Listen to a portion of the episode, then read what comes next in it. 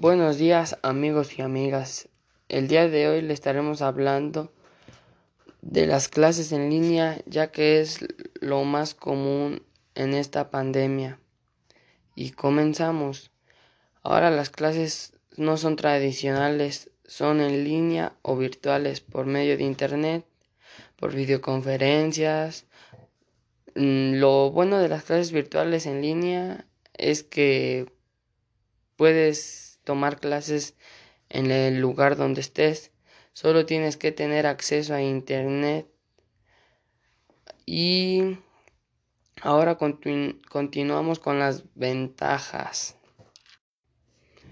Puedes estudiar en, cualquier momento y lugar, solo necesitas conexión a Internet.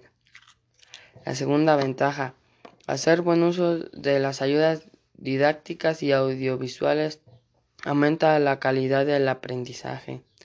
La tercera ventaja, ahorrar tiempo y dinero ya que no requieres desplazamiento.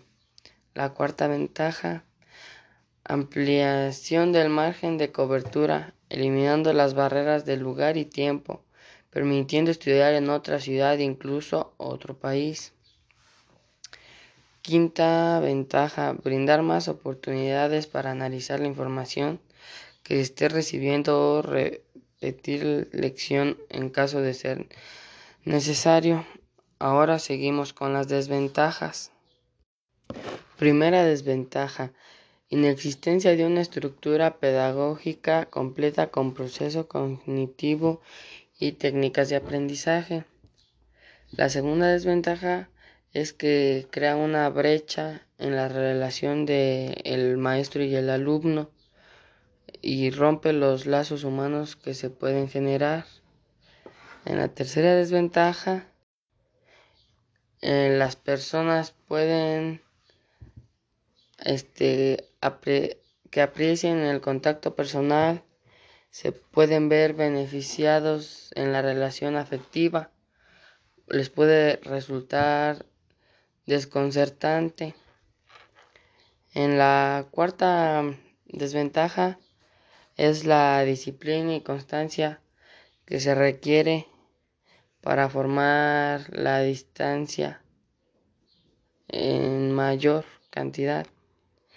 Y en la última desventaja, que si tienes una mala conexión a tu internet, no vas a poder tomar tu clase bien y falencias en el equipo o material de trabajo te pueden generar retrasos e interrupciones con tus clases virtuales.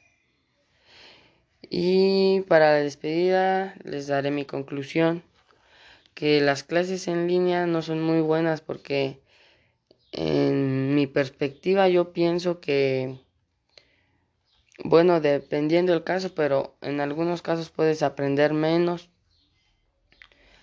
que sí puedes sacar mayor calificación porque puedes estar haciendo trampa o así o si haces todos los trabajos porque en clases en línea la mayoría cuentan más los trabajos que el examen. Y pues esto sería todo por hoy en mi podcast. Gracias.